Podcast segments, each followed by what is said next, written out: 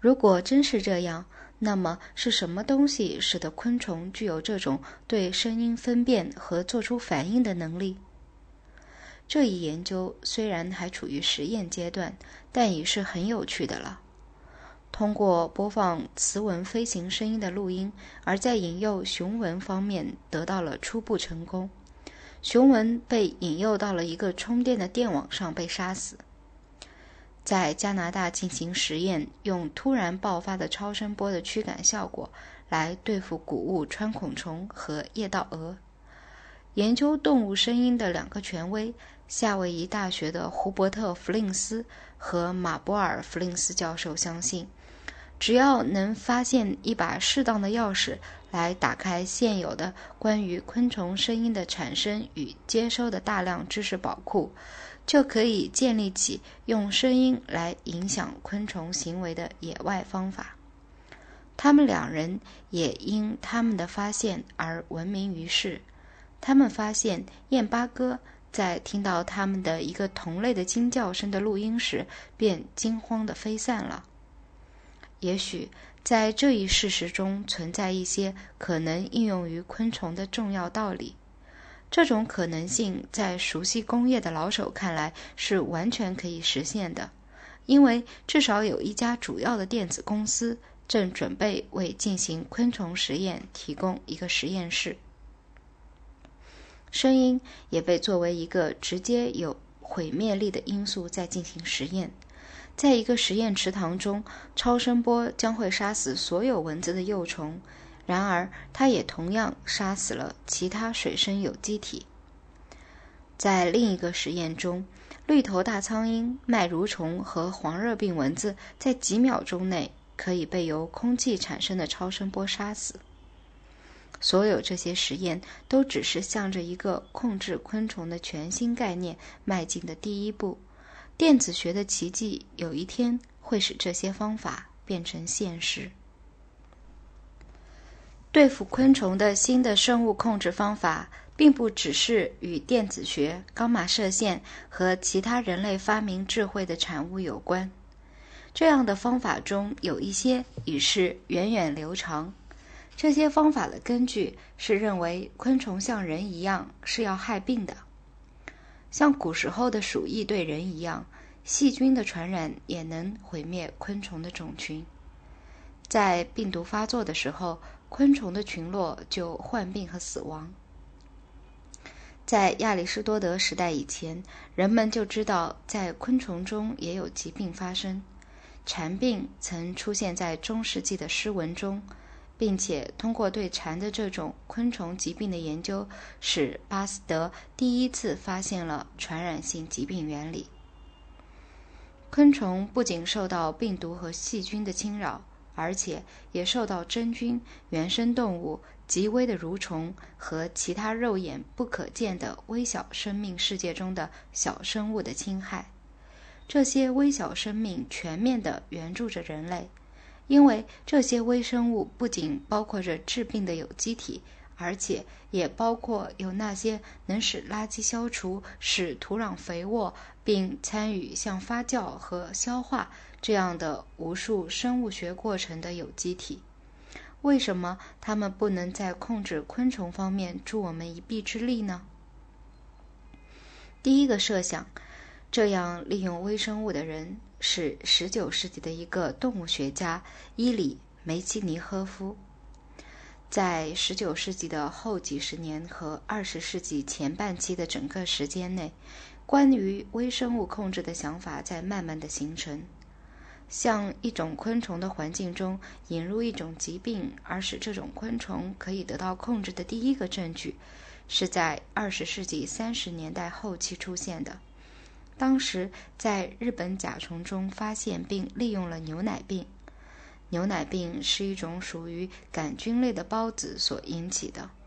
正如我在第七章中已指出过的，在美国东部已在长期利用这一细菌控制的经典例子。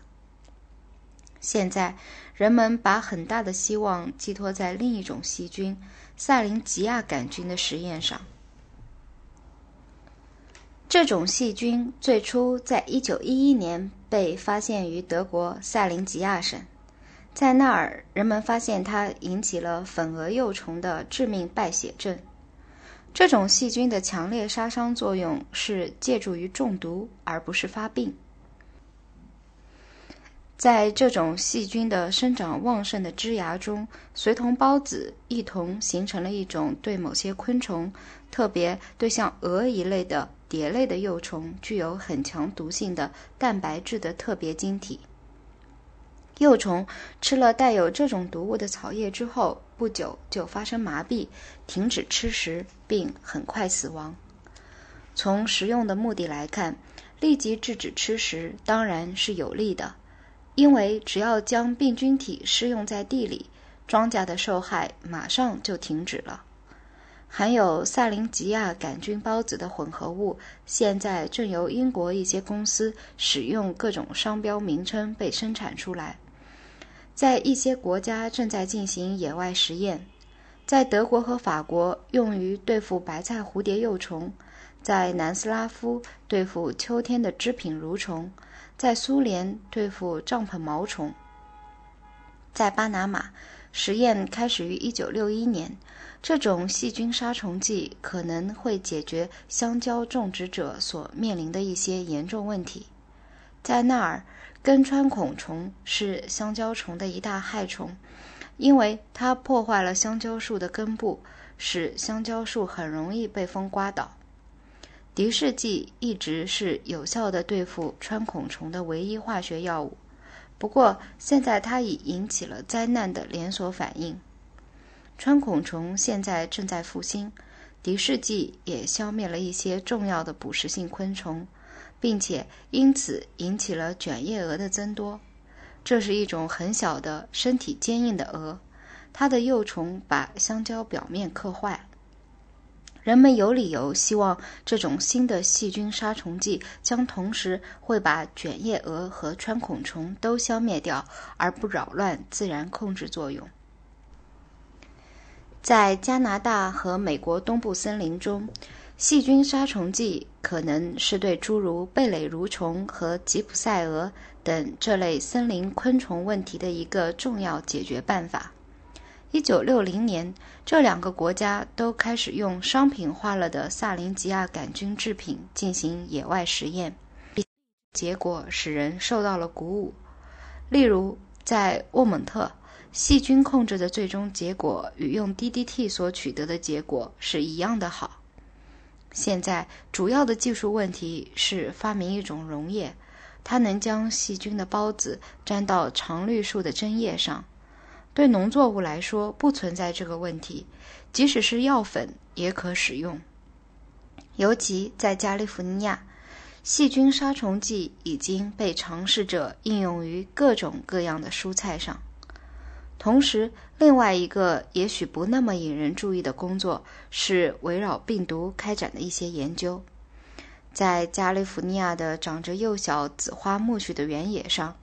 漫山遍野都正在喷洒一种物质，这种物质在消灭紫花苜蓿毛虫方面与任何杀虫剂一样的具有致死能力。这种物质是一种取自毛虫体内的病毒溶液。这些毛虫是曾经由于感染这种极毒的疾病而死亡的。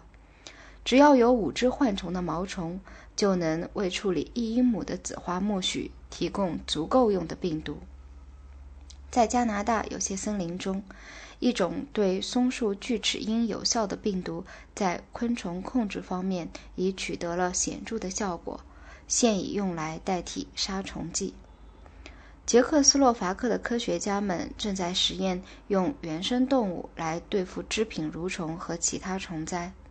在美国，一种寄生性的原生动物已被发现用来降低谷物穿孔虫的产卵能力。家常读书之作，感谢您的收听。